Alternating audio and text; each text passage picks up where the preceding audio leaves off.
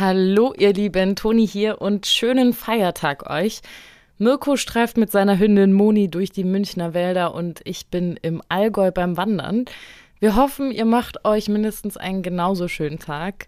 Wir hören uns morgen wieder ganz normal, heute aber Feiertagsprogramm mit einem Re-Upload. Die Folge ist aus dem Oktober 2022, also noch bevor wir das hier täglich gesendet haben. Dementsprechend auch andere Stimme, und zwar die von Sky Dumont. Viel Spaß beim Hören und bis morgen.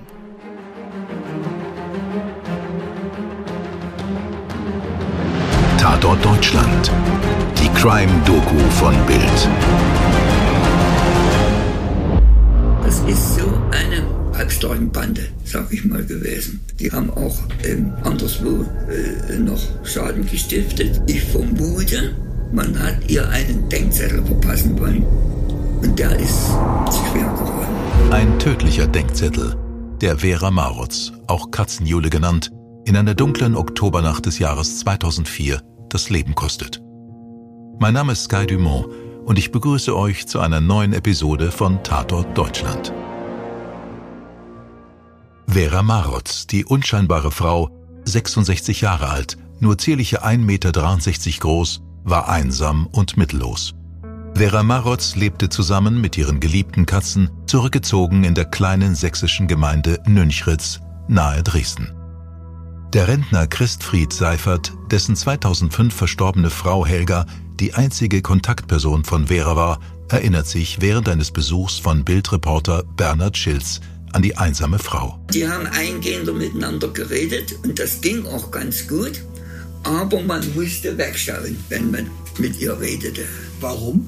Wegen dem Stottern. Wenn man so also ihr zugehört hat oder mit ihr geredet hat, dann ging das halbweg. Wenn man sie aber angesehen hat, dann ging gar nichts. Reporter Bernhard Schilz und die Bildzeitung Dresden berichten seit Jahren über die Ermittlungen zum Mord oder dem Totschlag von Vera Marutz. Die Sammlung an Artikeln über das Verbrechen füllt einen dicken Ordner im Dresdner Redaktionsbüro. Bernhard Schilz schiebt die randlose Brille auf der Nase zurecht und blättert durch die Seiten. Ja, der ganze Fall ist halt so emotional, weil hier eine ältere Dame, die ganz allein auf der Welt war und eigentlich sich nur um ihren eigenen Kram gekümmert hat, zum Opfer von äh, einer Gruppe von Schlägern geworden ist. Es gibt eigentlich niemanden, der hier für Gerechtigkeit kämpft oder Gerechtigkeit fordert. Nünchritz, eine kleine Gemeinde bei Riesa, unweit von Dresden, ist beschaulich und man lebt hier an der Elbe nach dem Motto Leben, Arbeiten und Erholen in Nünchritz. In einer ehemaligen DDR-Plattenbausiedlung hat hier Vera Marotz zusammen mit ihren Katzen gewohnt. Klar ist, Vera Marotz hatte es ihr Leben lang nicht sonderlich leicht. Sie wurde in Niesewans, Pommern, im heutigen Polen geboren. Nach dem Krieg flüchten sie und ihre Mutter wie Millionen andere. Es verschlägt sie nach Nünchritz. Seit dem Tod der Mutter im Jahr 1991 lebte Vera Marotz ganz allein, zurückgezogen und als Außenseiterin. Trotzdem kannte sie jeder in Nünchritz, denn Vera Marotz sammelte alles, was sie fand. Sie warf damals nie etwas weg. Es wird zu der Zeit auch gemunkelt, dass sie ein Messi sei und Sperrmüll in ihrer Wohnung und anderen Orten horte. Auf ihrer letzten Sammeltour durch den Ort wurde Vera Marotz erschlagen. Mehr als 17 Jahre sind seit ihrem gewaltsamen Tod vergangen. Reporter Bernhard Schilz weiß noch genau, wie die Fahndung ganz klein begann. Am Anfang war das eine Polizeimeldung, damals im Oktober äh, 2004, wo man sagt, da ist eine ältere Dame neben der Landstraße gefunden worden. Da haben viele gedacht, ist die verunfallt, war das vielleicht Fahrerflucht? Und zwei Tage später kam dann die erste Meldung, die war auch bei uns noch sehr klein. Es scheint ein tragischer Unfall gewesen zu sein, aber dann ändert sich alles, als die Polizei erste Spuren auswertet. Damals und auch noch heute mit dem Fall betraut ist der erste Polizeihauptkommissar der Dresdner Kripo, Frank Haschke. Wir ermitteln aktiv in diesem Mordfall, denn Mord verjährt nicht. Der Polizeihauptkommissar sitzt im schwarzen Anzug vor den nebeneinander aufgestellten Ermittlungsordnern zum Fall Vera Marutz. Er fährt sich mit der Hand durch das kurze graue Haar.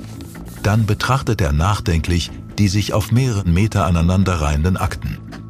Frank Haschke erinnert sich, wie seine Kollegen das Opfer auf einer kleinen Verbindungsstraße zwischen Nünchritz und dem Ort Grödel fanden. Die Situation stellte sich folgendermaßen dar, dass äh, die Frau Vera Marotz rückenlinks auf dem Straßenrand lag. Die Spurenlage war extrem umfangreich. Was erst wie ein Unfall aussieht und nur eine kurze Polizeimeldung wert ist, wird schnell zu einem Verbrechen. Zu Mord oder Totschlag. Denn die Ermittler rekonstruieren. In der Nacht vom 19. auf den 20. Oktober 2004 wird Vera Marotz unweit ihres Hauses brutal getötet. Wahrscheinlich wird sie mit Tritten und einem stumpfen Gegenstand malträtiert, bis sie stirbt. Ihr Gesicht ist völlig entstellt.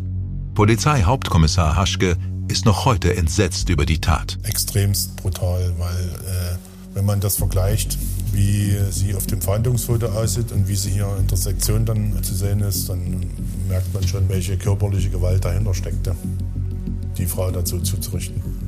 Wer hat Vera Marotz, die 66-jährige Katzenjule, auf einer Straße am Ortsrand von Nünchritz getötet? Bis heute hat die Polizei den oder die Täter nicht gefasst. Aber es gibt Anhaltspunkte und Verdachtsmomente. Denn in jener Oktobernacht geschehen noch mehr Dinge in dem kleinen sächsischen Dorf. Bildreporter Bernhard Schills ist erneut nach Nünchritz gereist, um den letzten verbliebenen Bekannten von Vera Marutz zu treffen und sich vor Ort nochmal ein eigenes Bild zu machen. Noch heute besucht Christfried Seifert häufig das Grab der ermordeten Katzenliebhaberin. Und das, obwohl er nicht mehr so gut zu Fuß ist. Hier erinnern ein schlichtes steinernes Kreuz und eine Katze aus Ton an Vera Marotz. Christfried Seifert fragt sich bis heute, wer hat sie getötet? Das ist so eine Halbstarkenbande, sag ich mal, gewesen. Die haben auch ähm, anderswo äh, noch Schaden gestiftet. Ich vermute, man hat ihr einen Denkzettel verpassen wollen. Und der ist zu schwer geraten. Mit Halbstarken meint der Rentner Jugendliche aus dem Umland, die auf Suche nach Spaß und vielleicht etwas Nervenkitzel mit Alkohol und Zigaretten durch die Gegend stromern. An sich nichts Schlimmes, aber in dieser Nacht verhängnisvoll. Denn die Stimmung bei den Jugendlichen ist aggressiv. Einige Anwohner melden noch in der Nacht Ruhestörungen und Sachbeschädigungen bei der Polizei. Das waren zum einen eine zertrümmerte Frontscheibe eines Pkw Golf, dann wurde ein Stein in eine Scheibe geworfen. Des Weiteren haben wir festgestellt, dass ein Seitenspiegel von einem Fiat Panda abgetreten wurde. Die Polizei vermutet damals, dass es sich um eine Gruppe von bis zu fünf jungen Leuten handelt. Alle im Alter ab ca. 15 Jahren. In der Grödeler Straße fanden die Jugendlichen dann einen großen Kürbis. Diesen warfen sie in die heruntergelassene Jalousie eines Hauses an der Straße. Der Krach weckte natürlich den Bewohner des Hauses. Er ruft damals gleich die Polizei. Der Anwohner, der uns etwa gegen 1.45 Uhr äh, von dieser Sachbeschädigung informierte, kontrollierte in der Folge auch sein Haus auf weitere Beschädigungen und er konnte dabei Vera Maritz äh, beobachten, wie sie an seinem Haus vorbeiging. Wir gehen davon aus, dass er der letzte Zeuge war, der Vera Maritz Leben gesehen hat. Rückschau. Die Katzenfreundin ist also mitten in der Nacht mit ihrem Handwagen in der Gegend unterwegs. Nicht ungewöhnlich. Vera meidet die Menschen. Nachts fühlt sie sich unbeobachtet und sicher. Vera Marotz bringt wie immer Sperrmüll und andere Gegenstände in ihr Lager. Das ist ein Scheunenverschlag in einem winzigen ehemaligen Rittergut am Ortsrand von Nünchritz. Dort wohnt damals wie heute der Rentner Günther Wietschorke. Der wird zwar manchmal nachts aus dem Schlaf gerissen, wenn Vera Marotz mit ihrem Handwagen und scheppernden Blechteilen auf das Rittergut kommt. Aber die beiden haben sich abgesprochen und so ist es für den 70-Jährigen in Ordnung. Später finden Ermittler in dem Scheunenverschlag recht gut geordnete Möbel und viele kleine Gegenstände. Keine zwei Kilometer sind dieser Lagerraum und ihre Wohnung mit den Katzen voneinander entfernt. Vera Marotz war schon fast am Ziel. 200, 300 Meter weiter vom Tatort entfernt ist das alte Rittergut, wo sie ihre Sachen in einem Raum unterbringen wollte. Bildreporter Bernhard Schilz steht im eisigen Frühjahrswind auf der feuchten Straße, die zu dem kleinen Rittergut führt. Wir sind hier auf der Grödeler Straße, genau zwischen Nünchritz und Grödel. Hier ist tagsüber nicht viel los, nachts noch viel weniger. Am 20. Oktober 2004 wurde genau hier Vera Marotz ermordet. Sie wurde brutal misshandelt mit Tritten, Schlägen gegen Körper und Kopf. Das hat die Obduktion später ergeben. 2004 titelte Bild, nachdem klar ist, dass es sich nicht um einen Unfall handeln kann. Katzenmutter getötet, Mordkommission ermittelt. Kopfgeld, Mörder gesucht für 5000 Euro. Helfen Sie mit, den Mörder von Vera Marotz zu finden. Die Polizei hat eigentlich gedacht, naja, so eine marodierende Schlägertruppe findet man recht schnell. Da gibt es irgendwo eine Fingerspur, so einen Schläger, den findet man doch. Und sie haben sehr schnell gemerkt, es gibt keine Spur zum Täter. Die sächsische Polizei sieht 2004 auch sofort den Zusammenhang zwischen den Sachbeschädigungen und dem Mord am Straßenrand. Vera Marotz hatte die Jugendlichen zufällig beim Randalieren mit dem Kürbis vor dem Haus beobachtet. War das ihr Verhängnis? Möglicherweise hat Vera Marotz eine Person oder mehrere Personen erkannt und deshalb äh, wurde sie dann auch angegriffen und in der, in der Folge auch tödlich verletzt. Wir gehen davon aus, dass diese Personengruppe Vera Maritz begegnet ist und höchstwahrscheinlich auch die Täter sind. Aber weshalb wird aus einer mutmaßlich zufälligen Begegnung ein brutaler Gewaltexzess? Wollten die Randalierer unerkannt bleiben und so verhindern, dass Vera Marutz sie verrät und sie Probleme zu Hause, in der Schule oder auf der Arbeit bekommen? Als die Polizei der Anzeige wegen Sachbeschädigung nachgehen will und nach Nünchritz fährt, kommen die Beamten zufällig an der Straße zum kleinen Rittergut vorbei. Die Beamten machen den grausamen Fund. Für Vera Marotz kommt jede Hilfe zu spät. Bis heute hat die Polizei keine Ahnung, wer für den grausamen Mord an Vera Marotz verantwortlich ist. Fakt ist, die Tatzeit konnte auf 1.45 Uhr bis 2.15 Uhr eingeschränkt werden. Und genau eine halbe Stunde zuvor ist Vera Marotz hier auf dieser Straße das letzte Mal lebend gesehen worden als sie mit ihrem Handkarren in Richtung Grödel unterwegs war. Die Ermittler machen ihren Job gut, finden aber am Tatort keine knallharten Hinweise auf die Täter. Erst bei der Obduktion von Veras Leiche machen sie eine erste, erfolgsversprechende Entdeckung. Unter den Fingernägeln des Opfers finden sich DNA-Spuren. Vor ihrem Tod muss sie also jemanden festgehalten oder verzweifelt versucht haben, sich zu wehren. Mittels dieser gesicherten DNA-Spur hoffte die Polizei nun den oder die Täter zu überführen.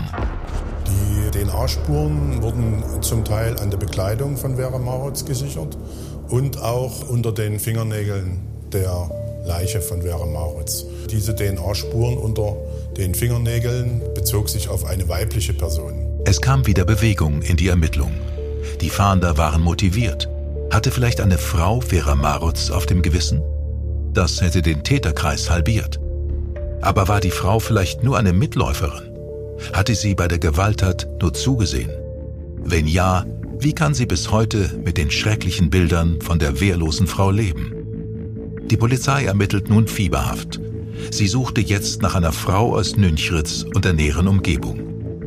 Im Jahr 2005 werden Frauen im Alter zwischen 15 und 40 Jahren aus Nünchritz und Umgebung gebeten, eine Speichelprobe abzugeben.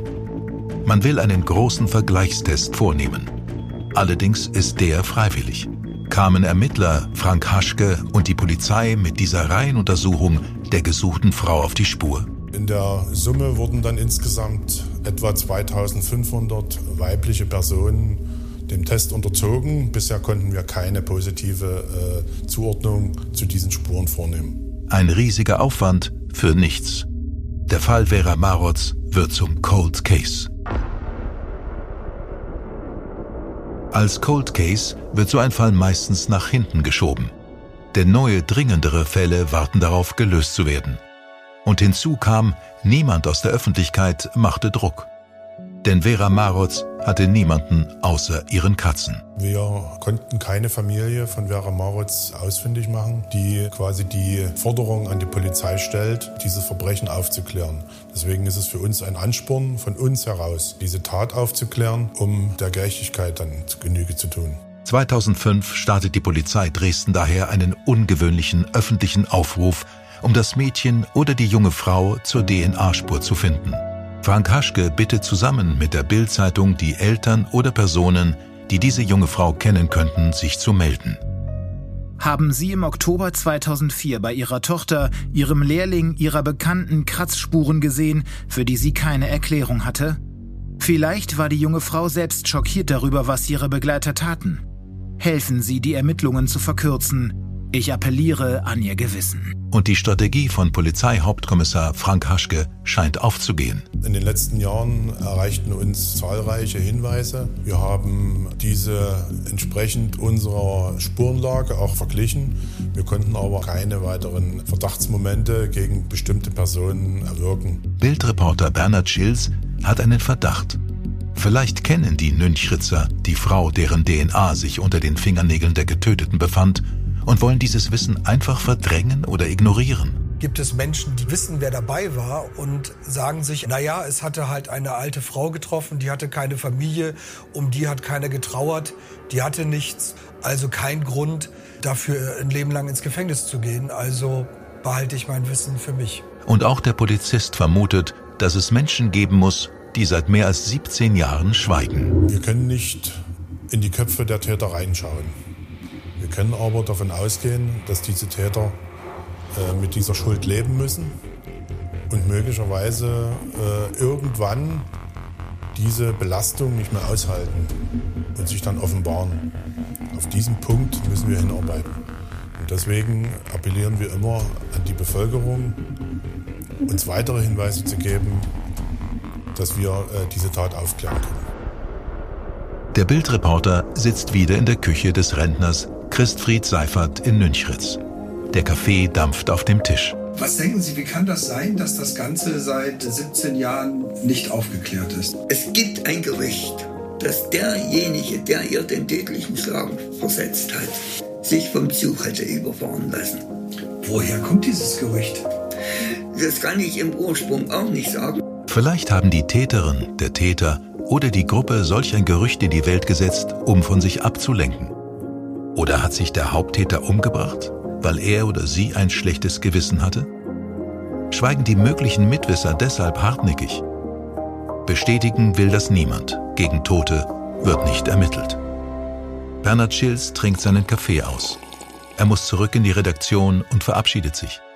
Als er mit dem Auto an dem winzigen Rittergut vorbeikommt, sieht er den Rentner Günther Wietschorke vor der Scheune auf einer alten Bratpfanne herumschlagen.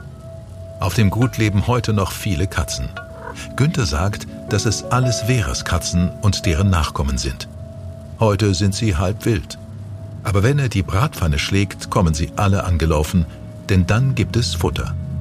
Die Katzen sind alles, was von Vera Marutz geblieben ist. Die Fahndung der Mordkommission Dresden jedoch geht weiter. Wenn Sie in der Nacht vom 19. zum 20. Oktober 2004 Personen, Personengruppen gesehen, gehört haben, die mit dieser Tat, mit den Sachbeschädigungen in Verbindung gebracht werden kann, dann wenden Sie sich an die Polizei. Wir suchen weiterhin diese weibliche Person, die die Spuren an Vera Marotz verursacht hat. Wir appellieren an diese Person, sich zu offenbaren, beziehungsweise wir appellieren an Personen, die diese Person kennen, der Polizei Hinweise zu geben, so dass wir auch diese Straftat aufklären können. Wenn ihr also Hinweise habt, bitte meldet euch. Diese nimmt auch jede Polizeidienststelle und die Polizeidirektion Dresden vertraulich entgegen. Helft mit, den grausamen Mord an Vera Marotz aufzuklären. Ich danke euch fürs Zuhören und dass ihr wieder dabei wart. Bei Tatort Deutschland. Bis zum nächsten Mal. Euer Sky Dumont. Tatort Deutschland ist eine Produktion aus den WakeWord Studios. Projektleitung Simone Terbrack. Produktion Fabian Scheffler. Drehbuch Lutz Neumann. Redaktion Bild Bernhard Schilz und Stefan Netzeband.